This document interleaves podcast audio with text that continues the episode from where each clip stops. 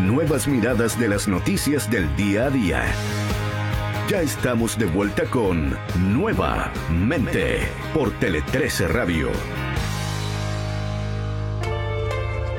3 de la tarde con 32 minutos y vamos a hablar ahora de un tema que de cierta manera es como un capítulo, un tema muchísimo mayor que dice relación con el Tratado de Libre Comercio que han negociado en un tiempo récord Chile y Brasil. Lo interesante dentro de ese acuerdo que hay un capítulo que aquí nuevamente nos interesa mucho porque siempre nos gustan las tecnologías, los cambios, los nuevos tiempos, que dice relación con eh, la eliminación del roaming entre los dos países. Es un paso que hacía mucho tiempo que varios sectores estaban solicitando y que lo cierto que va a ayudar muchísimo, no solamente a los turistas, sino a mucha gente vinculada al mundo de los negocios.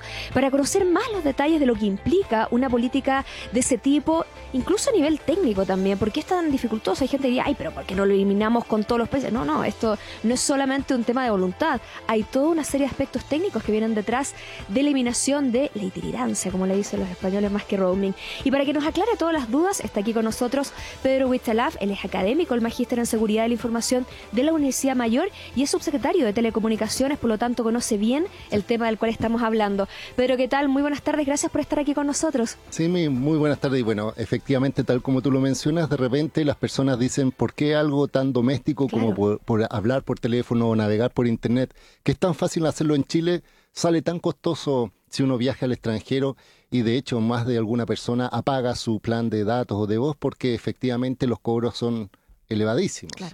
Entonces, primero hay que mencionar que efectivamente en Chile no existe una regulación del roaming internacional porque se define que por un tema territorial que la autoridad solo puede regular adentro del país y no de lo que ocurre fuera del país. Claro, Entonces, toda su lógica. Eh, y además hay que pensar que al final el roaming es un acuerdo entre empresas entre, por ejemplo, una empresa chilena y una extranjera, pensemos en Brasil, en que em, un cliente chileno utiliza la infraestructura de la empresa brasilera y ella, esa empresa le cobra a la chilena por ese uso.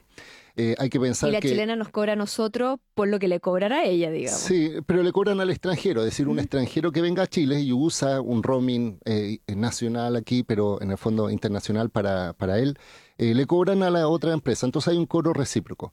Y el problema es que no hay una regulación de precios, porque en definitiva si nosotros fijáramos los precios acá en Chile, serviría solo como beneficio a los extranjeros que vienen a Chile, pero no a los chilenos que van al extranjero. Entonces por eso se realiza esta figura de la llamada reciprocidad a nivel de tratados internacionales para tratar de establecer esto. Porque si uno lo compara con otros países, por ejemplo en Europa, en Europa existe hoy día una eliminación del roaming porque existe una entidad superior, que en este caso la Unión Europea, y, sus agentes relacionados con las telecomunicaciones. Sí, y ellos establecieron por normativa que ningún país dentro de los países eh, europeos eh, se iba a cobrar un roaming de tal forma de que hay un libre tránsito de datos y de personas. Pero eso no ocurre en Latinoamérica, donde no existe este órgano superior, y es por eso que, yo lo digo como experiencia, cuando yo estaba como subsecretario nos tocó iniciar esta ronda de conversaciones y el primer país que nosotros elegimos fue Argentina, con el cual tenemos la, frontera más extensa. Eh, eh, eh, hay un millón de chilenos que van a Argentina, un millón de argentinos que vienen a Chile, y nos dimos cuenta que la única solución, ya que las empresas no por un tema de libre mercado, por decirlo así, no tenían incentivos para bajar el roaming, es firmar un acuerdo de colaboración entre países para establecerlo como eh, un elemento recíproco. Y de hecho ese acuerdo ya se firmó y está a puertas de implementar. Entonces dijimos, y este gobierno lo replicó, el mismo modelo, es decir, ¿para qué reinventar la rueda regulatoria si es que podemos avanzar? Y es por eso que yo encuentro súper positivo para los chilenos, sobre todo que van a viajar a Brasil, que después que se implemente, porque este es el primer paso, después viene un segundo que no es tan fácil porque hay que implementar más bien la cantidad de tráfico. Algunas empresas decían, mira, la infraestructura de otros países es menor que la de nosotros, salimos perjudicados, hay temas de impuestos, pero yo creo, y se lo digo, se lo dije a la empresa, que no hay una razón técnica ni económica para que los precios sean tan elevados. Claro, hay, hay también una idea que a rato las empresas aprovechan de, de esa parte precisamente para subir precios, o sea, para sacar una tajada más, tajada más grande. Y mira, y, nosotros lo decíamos, hay empresas internacionales que están en ambos países, por ejemplo, claro, se por ejemplo, menos. claro, está en Colombia, está en Perú, está en Chile, está en México, y uno dice, ¿por qué razón eh, no existe. Y si uno ve también dentro de Latinoamérica y Centroamérica, Centroamérica hoy día existe roaming con, en este caso con Estados Unidos, estamos hablando de gran parte de países que probablemente tienen menos ingresos que los chilenos, tenemos menos condiciones de conectividad y Chile siendo un país líder en conectividad eh, tenga que mantener esto. Entonces, en definitiva, solo para aclarar, como es un acuerdo entre empresas, probablemente eh, no tengan tantos incentivos para bajar estos precios y lo ideal sería que sea el plan eh, al mismo costo como si tú estuvieras en tu país, es decir, trasladarte a un lugar y pagar exactamente lo mismo por el consumo de datos de voz. Ahora, eh, esperamos que eso sea así, porque yo le decía a la empresa, la tendencia va para allá, porque el valor de costo hoy día, por ejemplo, el dato se va por Internet, es digital, y por ejemplo, si yo puedo hablar a Punta Arena o mandar un WhatsApp a Punta Arena, que está a 3.000 kilómetros de distancia, pero mando un WhatsApp a Mendoza, que está a 400 kilómetros, y me sale 10 veces el precio, eh, yo le digo, ni que un dato se cansara en, cruzar. Claro, tiene que hacerlo a pie, digamos. entonces yo decía, no hay una justificación económica ni técnica y yo creo que este tipo de iniciativas que si se replica al alero de acuerdos internacionales, porque nosotros cuando estuvimos en el gobierno lo incentivamos a través de la Alianza del Pacífico, por ejemplo, para incorporar más adelante a Colombia, a Perú y otros países, pero en definitiva yo creo que la industria entiende, se resiste al cambio. Claro, porque, porque pierde ingresos también, detrás de aquello. Ahora, Pedro, estamos conversando con Pedro Huichalaf, académico de la Universidad Mayor y ex subsecretario de Telecomunicaciones, sobre este anuncio de el acuerdo para eliminar el roaming entre Brasil y Chile. Acuerdo que va a llegar a régimen de aquí a dos años, no es que muchos decían, ay, ahora que voy a pasar la Navidad en Brasil, ya. no, no. no. Todavía nos tenemos que esperar dos navidades más todavía para poder utilizarlo, pero es una excelente noticia a pesar de ello. Pedro, em, cuando se tiene que calcular eso el ROME, lo que se pone sobre la mesa, básicamente son, y, lo, lo, deduzco un poco de, lo que tú acabas de decir, uno, las infraestructuras de ambos países, a ver si son equivalentes, es decir, que ninguna empresa sienta que está poniendo más a disposición de los clientes de otro. Dos, la cantidad de personas que eventualmente van a ir, porque eso me imagino que también entra en la balanza. Sí. Entra también, por ejemplo, eventualmente eh, que alguien pudiera decir, mira, si hay algunos subsidios asociados, porque hay, porque los sistemas de telecomunicaciones en los distintos países funcionan de manera muy diferente, tienen normativas muy distintas, hay veces que hay participación, incluso hay algunas empresas que tienen todavía participación de empresas públicas en esto, por lo tanto ahí ya cuando empezamos a poner todo sobre la mesa, eh, los gatos son diferentes colores y cómo los homologamos. mira, por ejemplo, otro de los factores que influyen son algunos países donde, por ejemplo, acá en Chile se hacía antes subsidiar los teléfonos, entonces tú vas con el teléfono o se da también la permanencia, porque, por ejemplo, chilenos que se van por, no sé, seis meses al extranjero y son seis meses que son roaming, en vez de que lo que dice la empresa es que el roaming debería ser algo transitorio y no en forma permanente. Entonces al final tú dices, bueno, compro un chip a Chile o en Brasil y estoy todo el año en Chile, entonces los, los precios, o sea, los gastos, por decirlo así, se elevan más otros impuestos. Pero uh, te vuelvo a repetir, hoy día con el, con el intercambio de datos y de tráfico y la forma en que las empresas se transfieren y la homologación un poco de las tecnologías, porque por ejemplo decían cuando Chile tenía 4G de la banda 700, que es lo más sofisticado, y en Argentina todavía no se licitaba, uno decía, hay mejores condiciones en Chile, las empresas han invertido más, pero también hay que recordar que, por ejemplo, en otros países las empresas pagan por el espectro y aquí en Chile es diferente, entonces esa es la justificación un eh, poco No deja de ser compleja, digamos, la negociación finalmente, porque es un dar y recibir em, supuestamente en igualdad de condiciones, cuando las condiciones son bien, bien, bien, bien distintas. Ahora uno dice ya, esta es la etapa de eliminación del roaming.